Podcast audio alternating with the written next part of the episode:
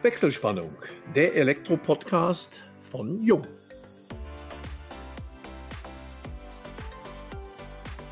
Hallo und herzlich willkommen zu unserem heutigen Jung-Podcast, dem wir die Überschrift Niemand geht verloren gegeben haben.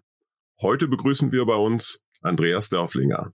Als er vor mehr als 30 Jahren sein Unternehmen auf einem Bauernhof in Bad Soden gründete, verfolgte er unter anderem das Ziel, die Elektroinstallationstechnik, den Elektrofachbetrieb und die dahinterstehende Serviceleistung auf ein neues Niveau zu heben. Ob ihm das gelungen ist und warum in der Welt der Elektrobranche niemand verloren geht, möchten wir von ihm wissen. Wir, das sind Georg Pape, Leiter Kundenkommunikation und im Vertrieb Inland bei Jung und ich, Elmo Schwandke, über 30 Jahre in der Welt der Elektrotechnik als Journalist unterwegs. Ja, herzlich willkommen, Andreas. Hallo, Georg.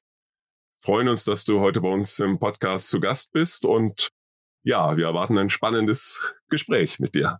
Ja, dann auch ein freundliches Hallo von meiner Seite und ich bin natürlich auch gespannt, was wir am Ende des Gespräches generiert haben.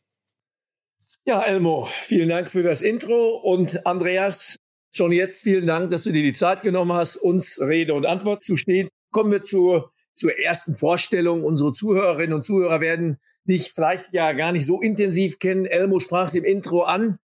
Firmengründung auf dem Bauernhof. Das hört sich ja wahnsinnig interessant an. Wie ist dann aus ja, der Viehwirtschaft das Elektrounternehmen Dörflinger geworden? Ja, der Weg war mit Sicherheit spannend. Also ich habe eigentlich in der Industrie Energieanlagen Elektroniker gelernt und es war nie meine Absicht, mich selbstständig zu machen. Und mein Herr Papa hatte eine Firma am Allgäu, die sich mit Gardinenleisten auseinandergesetzt hat. Und da kam die Vision in Frankfurt für Gardinenleisten eine Niederlassung zu übernehmen. Ich war aber von Haus aus Elektromeister und habe gesagt, lieber Papa, das mache ich nur, wenn ich auch eine Elektrofirma aufmachen kann. Und auf diesem Bauernhof gab es eine riesen Scheune, die wir dann zur Produktionsstätte umgebaut haben. So kam es also zu diesem Thema Bauernhof. Und ja, nach zwei Jahren hat mein Herr Papa eigentlich eine Insolvenz hingelegt und ich war froh, dass ich dann noch einen Elektroinstallationsbetrieb als Grundlage habe. Eigentlich habe ich da als One-Man-Show angefangen. Wir sind dann auch irgendwann von dem Bauernhof weggezogen nach Liederbach. Das ist so ein kleines Ortsteil. Dann war das irgendwann mal wieder zu klein. Dann sind wir wieder umgezogen und haben dann irgendwann, und das sind wir heute noch, in Kelkheim unser Zelt aufgeschlagen. Das heißt, du bist eingestiegen mit dem Thema KNX. Das war dann auch Anfang der 90er Jahre. Und wie ich weiß, bist du einer der ersten zertifizierten Betriebe. Bist also ein KNXler der ersten Stunde. Früher hieß es ja noch EEB. Und da vereint uns ja einiges. Ich selber durfte auch Anfang der 90er Jahre im Hause Jung anfangen. Und die ersten Themen waren halt eben schwerpunktmäßig EEB, Europäischer Installationsbus.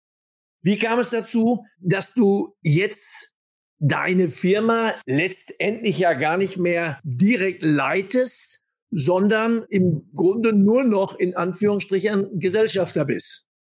Ja gut, ich bin eigentlich ein sehr, sehr zielstrebiger Mensch und ich habe, als ich mich selbstständig gemacht habe, ein Ziel formuliert. Mit 55 Jahren möchte ich nur noch arbeiten wollen und nicht mehr müssen. Und ich habe eigentlich von Anfang an rückwärts gerechnet und habe gesagt, okay, wenn du mit 55 nicht mehr arbeiten möchtest, was musst du tun? Was brauchst du an Altersversorgung? Wie musst du dein Lebenshaus bauen, damit das Ganze funktioniert?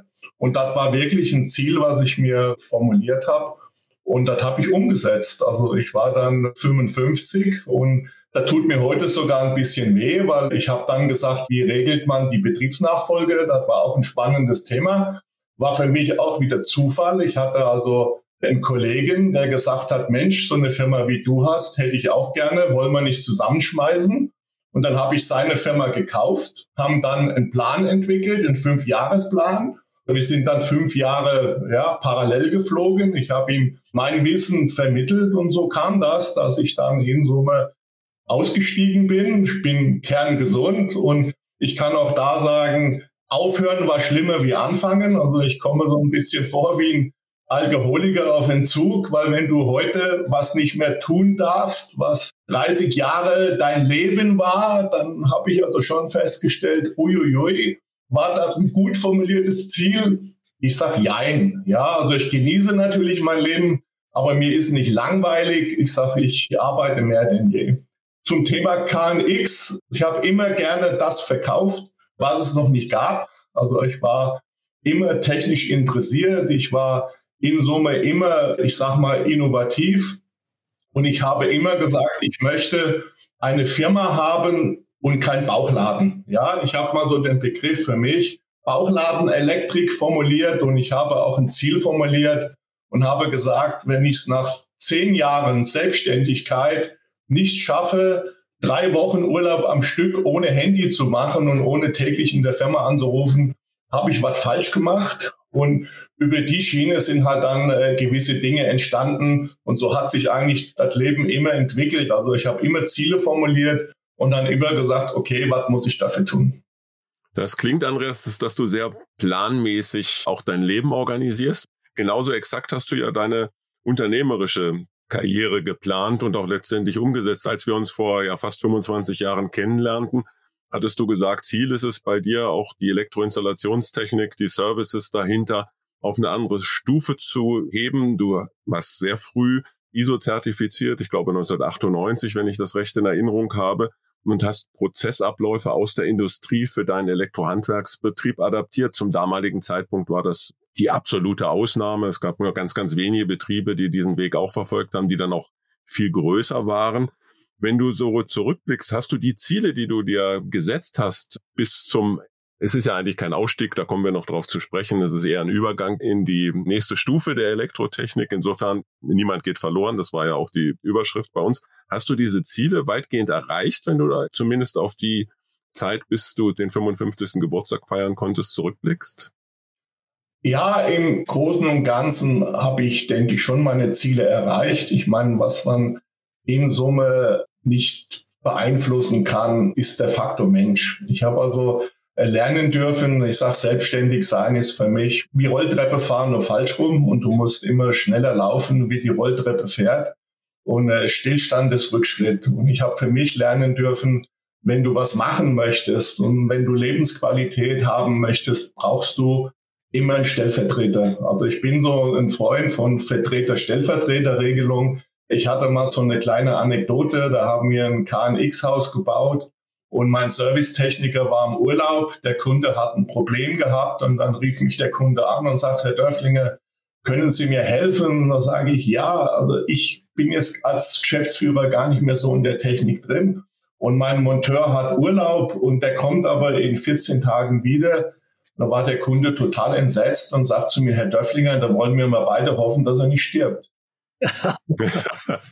ich habe mich auf Sie verlassen und das ist, glaube ich, ein Riesenproblem, was wir auch im Bereich des Fachkräftemangels haben. Ich sage, du hast ein Riesenteam, du hast Wissen aufgebaut, du hast Menschen ausgebildet, du hast im Prinzip immer in Wissen investiert und dann musstest du halt lernen, dass es von der Lehre bis zum Tod in einem und demselben Betrieb in der heutigen Zeit nicht mehr gibt. Und ich hatte immer ganz tolle Leute, die dann gesagt haben, hey Dörflinger, das war eine geile Zeit bei dir, aber ich will jetzt mal was anderes sehen und dann musst du wieder nachlegen. Ja, also das war ein Thema, wo ich sage, das Unternehmersein macht müde, wenn du permanent, ich sag mal, Leute ausbildest und die Leute, ich sag mal, freundlich an den Markt verlierst. Also ich habe ja grundsätzlich gar nichts gegen Marktbegleiter. Ich sehe das Ganze sogar sportlich und in Summe auch komplett spannend. Aber das ist was, was ich in meiner Zielbetrachtung, ich sag mal, oft so ein bisschen bedauert habe, dass du zwar persönliche Ziele hast, aber mein Ziel muss ja nicht zwingend das Ziel meines Mitarbeiters sein. Ja, Andreas, der Elmo und ich haben es ja anscheinend dann verpasst mit 55. Das hättest du uns ein bisschen früher sagen müssen. Ja, mit 55 auszuscheiden. Aber der Ansatz ist ein wahnsinnig interessanter, wobei bei dir ja aus dem Ausstieg quasi ja ein Wiedereinstieg geworden ist. Du deutetest es an, niemand geht verloren. Das heißt also, das reine Nichtstun war ja nun gar nichts für dich. Die Frage, war das Loslassen zu schwer Oder was hat dich bewegt, jetzt als, ich will es mal nennen, Freelancer, als Beauftragter für Digitalisierung im ZVH anzuheuern und hier, denke ich, auch die Triebfeder für das Umsetzen dieses Projekts zu sein? Ja gut, erstmal, das Wort Freelancer ist vielleicht falsch, sondern das kommt aus dem Ehrenamt heraus. Ich bin also Bundesbeauftragter für Digitalisierung im Ehrenamt. Das ist also eine Geschichte, wo man sagen kann, der Aufwand, der dahinter steckt, wenn man sich mit Digitalisierung beschäftigt, ist immens. Also ich sage, ich verbringe im Moment so ungefähr 20 Stunden die Woche alleine mit diesem Ehrenamt. Und das ist schon eine Herausforderung. Aber, aber wie kam es dazu? Das ist eigentlich die spannende Geschichte. Man sagt ja oft, man kommt zu Jobs wie die Mutter zum Kind. So ungefähr war das bei mir auch. Weil ich habe ja irgendwann mal begonnen, weil ich ein verrückter Kerl bin, einen Konfigurator zu entwickeln. Und jetzt muss man natürlich sagen, wie kommt es, warum entwickelt ein Elektriker einen Konfigurator? Weil äh, jeder Hersteller entwickelt ja heute Konfiguratoren. Wir haben ja auf dem Markt einen regelrechten Konfiguratoren-Hype. Ich glaube, es gibt in unserer Branche überhaupt keinen Hersteller, der keinen Konfigurator hat. Aber ich sage, ich bin ja, ich sage mal, Vollsortimenter und meine Kunden wollen natürlich immer wissen, was kostet das komplette Haus, fix und fertig. Genauso wie wenn ich ins Autohaus gehe, was kostet denn ein komplettes Auto und nicht ohne Reifen? Und so ist die Idee eigentlich gereift. Gibt es einen Konfigurator für die Elektrobranche, der im Prinzip von KNX und konventionellen Technik über ENET oder FreeAtom oder egal welche Technologie das es gibt, funktioniert. Und noch das Tolle ist, wo ich per Knopfdruck zum Beispiel umrechnen kann, was kostet ein konventionelles Haus in Bustechnik, wie kann ein anderes Massengerüst dahinter liegen. Also eigentlich eine recht komplexe Geschichte. Ich habe dann angefangen, habe das auf Excel-Basis gebaut mit 1,6 Millionen Formeln. Der Konfigurator hat dann irgendwann mal funktioniert. Ich habe den Kollegen gezeigt und die haben dann gesagt, naja, wie machst du denn da die Preispflege? Wie kriegst du denn da Bilder rein? Kriege ich das auch in eine kaufmännische Software? Dann ist die Idee gereift, eine Datenbank daraus zu machen oder ein, ein Tool daraus zu programmieren. Und aus der Idee ist dann eigentlich ein Konfigurator geworden, den ich vor vier Jahren auf der Light and Building vorstellen konnte. Also an der Stelle hat mir Horst Schönfelder die Tür geöffnet und sagt, Mensch, du darfst dich auf meinen Messestand stellen.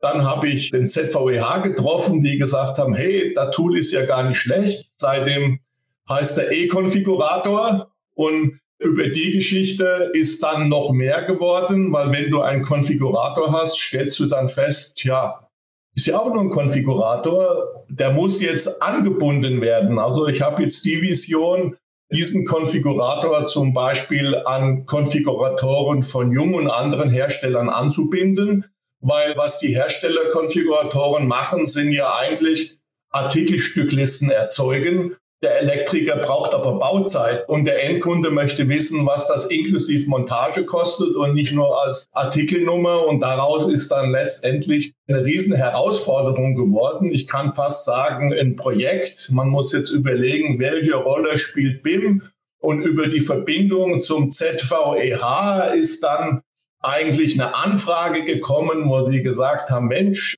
das Thema Digitalisierung ist doch ein komplexes Thema und du bist da auch schon relativ weit, hast du nicht Lust für den Verband, ich sage, das Thema Digitalisierung mit nach vorne zu bringen. Und aus der Geschichte ist dann der Bundesbeauftragte für Digitalisierung geworden. Und da ich ja Zeit habe, also der Verband sagt ja selber, hör mal, du hast ja jetzt keine Firma mehr, kannst du das ja mal machen. Und ich tue es also mit Hingabe, das ist gar nicht schlecht, weil ich bin kerngesund, mir fehlt nichts und mit 55 mit der Nagelschere den Rasen schneiden, sorry, dafür bin ich auch noch nicht alt genug. Du hattest gesagt, du hast Zeit, aber ich meine, die Entwicklung so eines Konfigurators erfordert ja auch finanzielle Mittel und letztendlich möchte man die natürlich auch, Neudeutsch ja Return on Invest, irgendwann wieder haben und natürlich damit auch Geld verdienen. Das ist ja das Kennzeichen jedes unternehmerischen oder sage ich mal fast jedes unternehmerischen Handelns. Wie ist die Akzeptanz für diesen E-Konfigurator? Wie weit bist du? Du hast es ja vermutlich auch nicht allein entwickelt. Hast du Programmierer? Was steckt überhaupt so an, an Arbeitsaufwand dahinter? Ja gut, also das Excel-Tool haben wir noch in eigenen Selbstgeschichten hinbekommen. das Tool dann zu programmieren, war dann ein Prozess, wo ich ein Startup-Unternehmen in Berlin gefunden habe, die gesagt haben, Mensch, was von Excel in eine Datenbank zu programmieren, ist genau unsere Leidenschaft. Die haben mir damals einen Preis genannt, wo ich auch gesagt habe, okay, das ist mir's wert, das investiere ich. Ich sage, Stand heute hat sich der Preis verzehnfacht. Also ich sage, in Summe steckt jetzt in Invest drin, der größer einer Million ist. Das muss man an der Summe sagen. Wir haben 140.000 Leistungen in diesem Konfigurator und rechnen Sie mal eine Leistung anlegen mit einer Anlegezeit von ganz schlanken fünf Minuten. Und dann wissen Sie, was alleine an, an Zeit in der Datenbank drin steckt. Also wir werden die Datenbank jetzt auch mit der Kalkulationshilfe von KfE und auch mit Österreich fusionieren, dass wir auch sagen, jawohl, Daten und Informationen werden ja immer wichtiger. Und ich mache mal kein Geheimnis draus. Klar, muss ich jetzt zusehen, da bin ich auch meiner Frau schuldig, die sagt, hör mal, sehen wir das Geld jemals wieder, weil das ist natürlich auch ein Budget, was ich mir aus meinem Lebenshaus jetzt rausgenommen habe und habe gesagt, ja, es wird schon gut gehen. Und äh, die Verkaufszahlen steigen. Also du musst im Prinzip natürlich da auch ein bisschen Geduld haben. Ich sage, Digitalisierung funktioniert nicht von heute auf morgen, aber wir haben jetzt über 8000 Projekte schon mit dem Konfigurator realisiert und wir sind bei den Nutzerzahlen auch schon vierstellig. Also in Summe die Richtung stimmt. Mit dem Konfigurator bist du ja im Grunde so im Herzen der Digitalisierung auch, auch des Handwerks, überhaupt der Branche ist in aller Munde auf Industrieebene, auf Handwerksebene. Heute gibt es kaum noch etwas, was sich nicht digital nennt, egal was dahinter steckt. Aber wo beginnt so für dich Digitalisierung im Handwerk? Wo liegen die Grenzen und welche Möglichkeiten für die Zukunft siehst du? Ja gut, das ist eigentlich Fluch und Segen. Ich sage, man muss erstmal sagen, was ist Digitalisierung? Für mich ist das Unwort eigentlich Plattformökonomie. Das heißt, eigentlich hat man begonnen, über das World Wide Web Marktplätze zu schaffen. Ich spule mal so ein bisschen zurück. Früher gab es Herstellerkataloge ohne Mustertafel. Und wenn der Endkunde ein Problem hatte, ist er zum Elektriker, der hat ihm dann anhand der Mustertafel und dem Katalog was erklärt und hat dann mit seiner kaufmännischen Software ein Angebot geschrieben.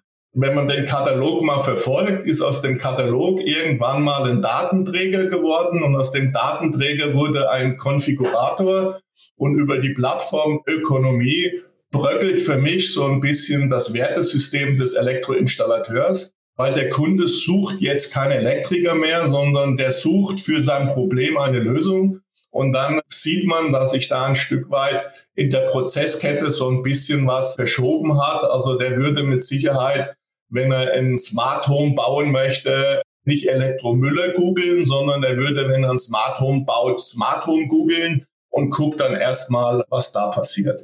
Und da denke ich, muss man jetzt gucken, was mit der Digitalisierung passiert. Also für mich beginnt eigentlich die Digitalisierung beim Beratungsgespräch. Also ich habe ja die Vision, gibt es den voll digitalen Handwerksbetrieb wirklich? Und ich möchte natürlich das Ergebnis eines Konfigurators in die kaufmännische Lösung. Und ich möchte über die kaufmännische Lösung sagen, jawohl, damit kann ich Material bestellen, damit kann ich mein Controlling aufbauen.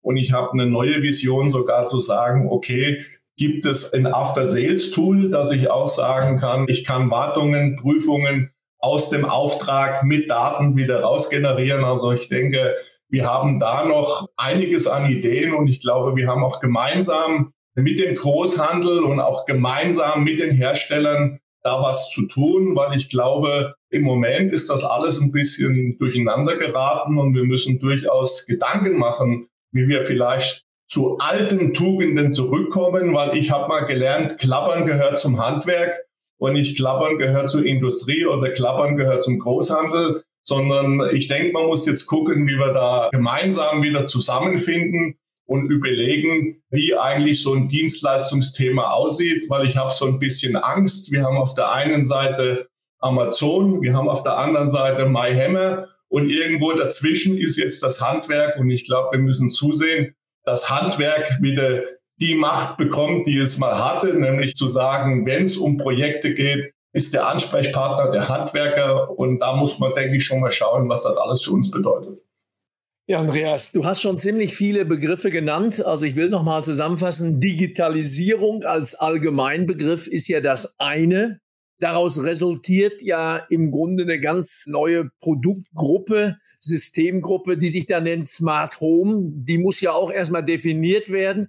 Ich freue mich immer, wenn ich ab und zu mal einfach Smart Home google und kriege dann 38 Milliarden Ergebnisse. Das geht im einfachsten Fall von dem Fernseher der im Internet hängt, geht über die Fernbedienung meiner Kaffeemaschine. Früher, du kennst das selber, das waren die K.O.-Kriterien vom KNX. Ja, der Kühlschrank, der automatisch Joghurt bestellt. Das sind Anwendungen, die braucht kein Mensch. Ja, da sagt man, da will ich Smart Home nicht haben. Und wenn ich weiß, dass noch 50 Prozent aller Handwerksbetriebe ihr Fax regelmäßig nutzen, ist das alles andere als Digitalisierung. Wie ist dein Verhältnis zu dem reinen Begriff Smart Home? Ich habe so das Gefühl, irgendjemandem ist der Begriff abhanden gekommen. Ja, man muss jetzt mal überlegen, wer das Ganze groß gemacht hat. Und es gab ja jetzt eine Bitkom-Studie, die veröffentlicht wurde, wo man also sieht, wenn man den Oberbegriff Smart Home sieht, 50 Prozent aller Smart Home Produkte laufen über ich sage mal, Mediamärkte und Baumärkte. Dann haben wir nochmal 30 äh, Prozent, die über Amazon und andere Themen gehen. Und wir haben letztendlich, glaube ich, nur 19 Prozent, wo man sagt, jawohl, äh, das wird in Verbindung mit dem Handwerk gebracht und das ist intelligente Gebäudetechnik. Deshalb würde ich Smart Home eigentlich heute versuchen zu klassifizieren dass man sagt, äh, Smart Home ist auch die intelligente Glühbirne, die ich übers Handy an- und ausschalten kann. Der eine sagt ja, Smart Home ist aber ein Pedal, ist ein Surfer, ist eine App und da muss man letztendlich, denke ich mal, schauen, wo die Reise hingeht, ob man das vielleicht klassifiziert. Ich will nicht sagen ein Sternensystem, aber in der Begrifflichkeit Smart Home steckt A Potenzial und ich glaube, die wird in vielen Fällen missverstanden und auch missinterpretiert. Wenn du so von prozentualen Anteilen auch am Geschäft mit dem Smart Home sprichst, eben auch die großen Handelsplattformen erwähnst, die Wertschöpfung sicherlich im Handwerk ist in den Bereichen nach wie vor eine größere, wenn man also das bezogen auf Gerätepreis, Installationsleistung sieht.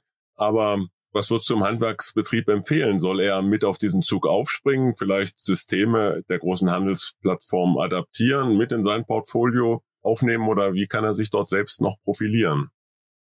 Das ist die große Frage, gibt es ein richtig oder ein falsch, weil wir wissen alle, die Komplexität wird zunehmen. Ich meine, wir haben ja jetzt auch bei uns ein neues Berufsbild. Es gibt ja den Elektrotechniker für Gebäudeintegration, wo man also durchaus sieht, es werden Menschen gebraucht, die diese Inseln zusammenfügen. Das heißt, das Thema Heizung, das Thema Jalousie, das Thema Licht. Also ich glaube schon, dass da immenser Bedarf besteht und dass dieser Bedarf auch in Summe größer wird. Aus meiner Sicht auch aus umweltpolitischen Themen, weil ich glaube, man kann Energie nur dann sparen, wenn man diese Produkte auch zusammenbringt, dass man also sagt, okay, Sonne und Jalousie oder Klimatisierung, ich glaube, da steckt eine Menge Potenzial drin und nichts zu tun ist mit Sicherheit falsch. Aber ich meine, ich habe so halt ein bisschen den Hinweis auch an uns als KNX-Verarbeiter. Ich sage, ist so eine ETS noch zeitgemäß? Ich sage, die Zukunft ist Drag and Drop und Plug and Play und nicht für 45 Euro einen Lichtschalter programmieren. Und da denke ich, muss man sich Gedanken machen, schaffen wir es, aus dieser Oper ein Volkslied zu machen, um zu sagen, kriegen wir es hin, Systeme auch bezahlbar zu machen, weil ich glaube, so ein KNX-Haus ist für manchen Arbeitnehmer ein Traum, wo ich auch das im Kundengespräch merke, der im Prinzip immer sagt, hör mal, ich würde ja der gerne haben. Und ich glaube, das ist auch mit ein Grund dafür, warum zum Beispiel Hersteller sagen, wir haben eine Lösung zwischen konventionell und KNX, um einfach zu sagen, du, dann haben wir auch was, was in Summe, ich will jetzt sagen bezahlbar ist, aber in die Richtung geht das Ganze. Ich glaube, man muss sich da ganz neue Gedanken machen. Es gibt kein richtig und es gibt kein falsch. Angebot und Nachfrage bestimmt aus meiner Sicht den Markt. Aber wer das Spiel zum Schluss gewinnt, das wird der sein, der seine Hausaufgaben am besten macht. Letztendlich geht es ja auch darum, bei dieser Digitalisierung natürlich, es gibt ja ein unendliches Angebot. Es gibt unterschiedlichste Systeme.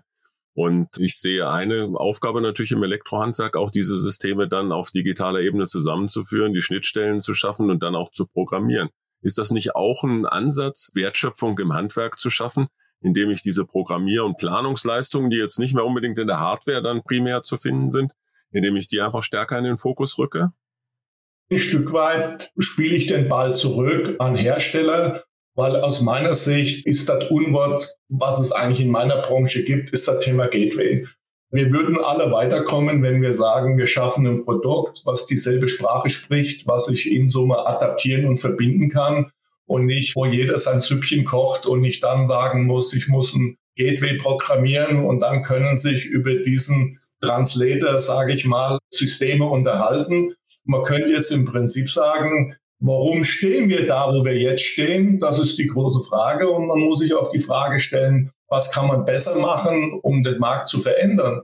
Da bin ich eigentlich als Handwerker der falsche Ansprechpartner. Ich habe aber aus Verbandsebene lernen dürfen, dass halt viele Themen hochgradig politisch sind, weil natürlich jeder seine Interessen vertritt. Ja gut, Interessen sind das andere.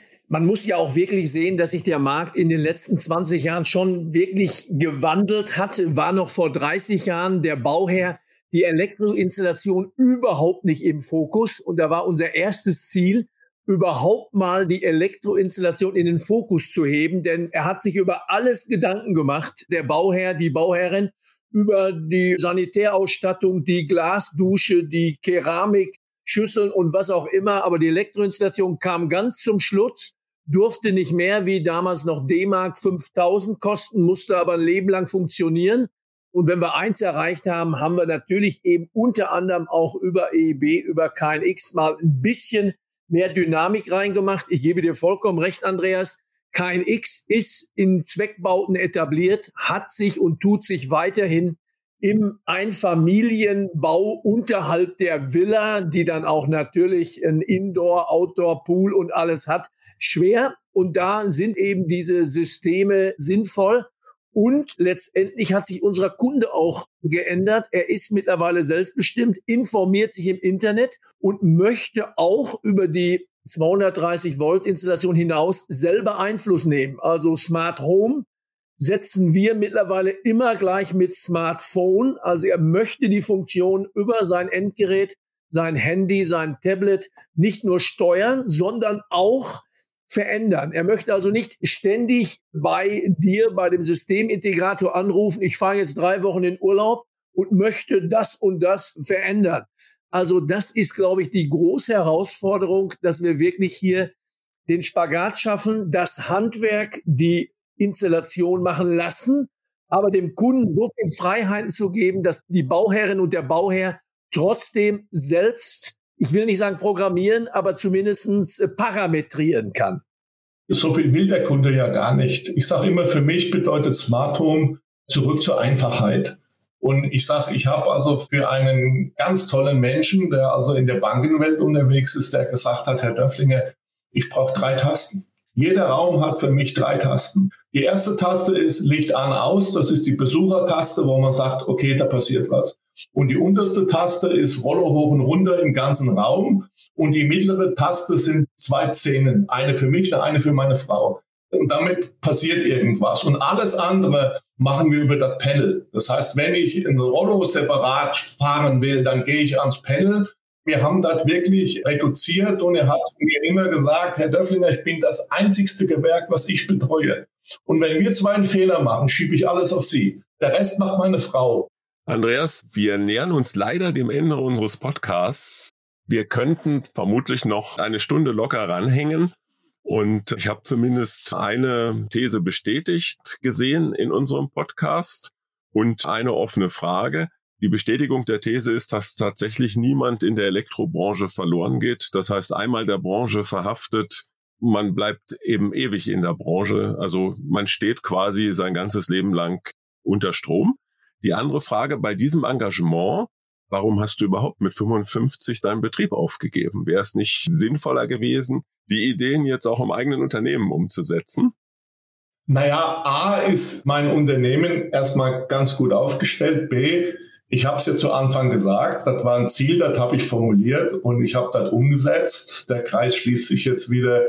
Entzug ist hart, aber wenn ich was mache, dann tue ich das. Also mir ist es in Summe auch nicht langweilig. Aber zu meinem Leben im Elektroinstallationsbetrieb. Ich habe alleine angefangen und ich habe einen Betrieb mit über 30 Mitarbeitern übergeben. Was man nie unterschätzen darf, ist das Thema Verantwortung. Und ich habe Stand heute nur noch für einen Verantwortung und das für mich. Ja, und ich arbeite nicht weniger, aber ich kann sonntags arbeiten, dafür montags frei machen oder wie auch immer. Und äh, als ich meine Firma geführt habe, war ich morgens der Erste und abends der Letzte. Also ich habe aufgeschlossen und zugeschlossen. Also ich habe trotz der ganzen Thematik an Lebensqualität gewonnen. Und ich sage, der Entzug legt sich auch so langsam, weil wie Sie sehen oder wie ihr seht, ist mir nicht langweilig. Und ich denke, wir müssen als Handwerker zusammenhalten. Wir müssen überlegen, was die Zukunft bringt. Und ich kann mich da ja natürlich auch nützlich machen. Ja, jetzt möchten wir natürlich auch noch ein bisschen was über den Menschen Andreas Dörflinger erfahren. Das heißt, du hast ein bisschen mehr Freizeit. Du hast uns aufgeklärt, circa 20 Stunden die Woche. Das ist schon ein bisschen, kannst du sich deinem Konfigurator und dem Beauftragten für Digitalisierung zuwenden und da bleibt ja noch ein bisschen was. Und ja, gibt's irgendwas neben der Elektrotechnik, was der Andreas Dörflinger gerne, vielleicht auch zusammen mit seiner Frau, macht? Ja, natürlich. Also ich bin zum Beispiel begeisterter Opa. Ich habe so zwei Enkelkinder, wo mir meine Kinder sagen, das hast du mit uns nie gemacht, was du jetzt mit den Enkeln machst. Also ich nehme ein Stück weit dieser Zeit und investiere die in die Familie. Ich habe, als ich auf Entzug war, angefangen, Fahrrad zu fahren. Ich habe also dann mir mein Fahrrad genommen und bin dreieinhalbtausend Kilometer durch Deutschland gefahren, habe auch da den einen oder anderen Elektriker getroffen. Und diese Auszeit nehme ich mir. Also ich werde jetzt im Mai wieder auf mein Fahrrad steigen, werde meine Packtaschen voll machen und werde dann mal losradeln und natürlich auch die Welt kennenlernen. Also ich bin begeisterter Kreuzfahrtschifffahrer, was jetzt im Moment natürlich aufgrund der der Pandemie nicht geht. Aber ich bin guter Dinge, dass wir das auch mal wieder hinbekommen. Und so ist das eigentlich eine runde Sache. Also sportlich bisschen was tun, sich mit der Familie beschäftigen und die Welt anschauen. Was willst du mehr? Also in Summe denke ich nicht so viel falsch gemacht. Ja, dann sehe ich schon, Andreas, da müssen wir auf jeden Fall nochmal in einiger Zeit einen Folgepodcast aufnehmen, weil rein hobbymäßig passt du hier bei uns gerade rein. Der Elmo ist nämlich auch begeisterter Kreuzfahrer. Ich glaube, er fährt auch Rad, auch genau. vielleicht ja. recht intensiv, aber ich selber habe das Radreisen vor einiger Zeit auch entdeckt, habe also auch einige Packtaschen, also da gibt es sicherlich noch einiges auszutauschen. Vielleicht trifft man sich ja wirklich da mal unterwegs. Eine Sache habe ich bei dir noch gesehen. Was ist ein Grillhaus? Interessiert mich im Besonderen und vielleicht auch die Zuhörerinnen und Zuhörer im Allgemeinen. Ja gut, also die Ernährung gehört ja so ein Stück weit zum Leben und ich habe irgendwann mal das Grillen für mich entdeckt. Ich war mal der klassische Terrassengriller und das Blöde ist, immer wenn so eine Feier ansteht, regnet's. Und wenn du dann der einzige Depp bist, der draußen auf der Terrasse steht, nass ist wie ein Sack und hat für die anderen gegrillt, war das blöd. Also hat das mal angefangen und ich sag, der Grill braucht ein Dach. So, jetzt hatte ich aber ein Haus gebaut ich habe meinen Nachbar gefragt, ob ich das bauen darf. Und dann sagt er, ja, fang mal an. Als er dann die Bodenplatte gesehen hat, hat er mich gefragt, wo das Bad hinkommt. Ja, also das ist alles ein bisschen größer geworden und aus so einem Grill wurde dann zusätzlich ein Gasgrill, ein Pelletofen, ein Smoker, so ein 850 Grad Grill. Also ich kann jetzt heute, wenn ich mein komplettes Häuschen anwerfe, mal locker 50 Mann bekochen und er geht keiner hungrig von der Theke. Also das ist für mich auch ein Hobby, wo ich sagen kann, ja, also nicht nur grillen und rein und weg und eine halbe Stunde alles erledigt, sondern das geht über die Vorspeise bis zum Hauptgericht, über den Nachtisch. Und das mache ich gerne. Also ich habe gerne Leute um mich und ich werf gerne meinen Grill an und ich lege da auch mal was Ordentliches drauf, dass das Spaß macht. Und ja, das ist auch ein Hobby, wo ich sagen kann, das möchte ich nicht missen.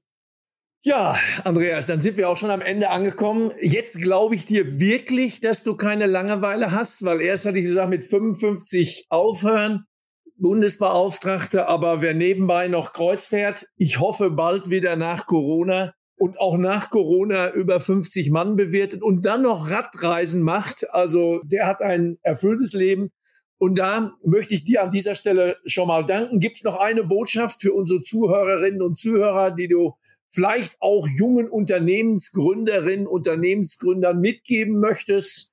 Ich sag mal, der Begriff ist erstmal wie Rolltreppe fahren und, und Fallschwung. Ich sage also, Unternehmen kommt von Unternehmer. Ich glaube, das ist in Summe erstmal wichtig, dass man sagen kann, ich muss permanent was tun. Aber ich glaube, der Begriff Handwerk hat goldenen Boden. Stimmt in Summe auch. Also man muss aus meiner Sicht drei Dinge tun. Ich sage, ich muss eigentlich den Markt durchleuchten. Ich sage immer, nimmt eine Taschenlampe und guckt um die Ecken, wo stehe ich selber, formuliert Ziele, wo muss ich hin. Ich sage dann eben, wo steht der Markt? Also eine permanente Marktbeobachtung gehört für mich immer dazu.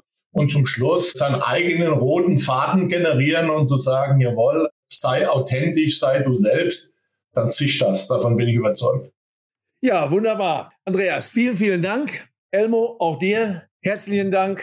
Damit, liebe Zuhörerinnen und Zuhörer, schalten wir für heute unsere Wechselspannung frei, bedanken uns bei euch allen fürs Zuhören wir hoffen, es hat euch Spaß gemacht und freuen uns natürlich über eine Weiterempfehlung. Falls ihr Fragen haben solltet, beantworten wir diese euch gerne unter kundencenter.jung.de und freuen uns schon jetzt auf euch beim nächsten Wechselspannungstalk, dem Jung Elektro Podcast.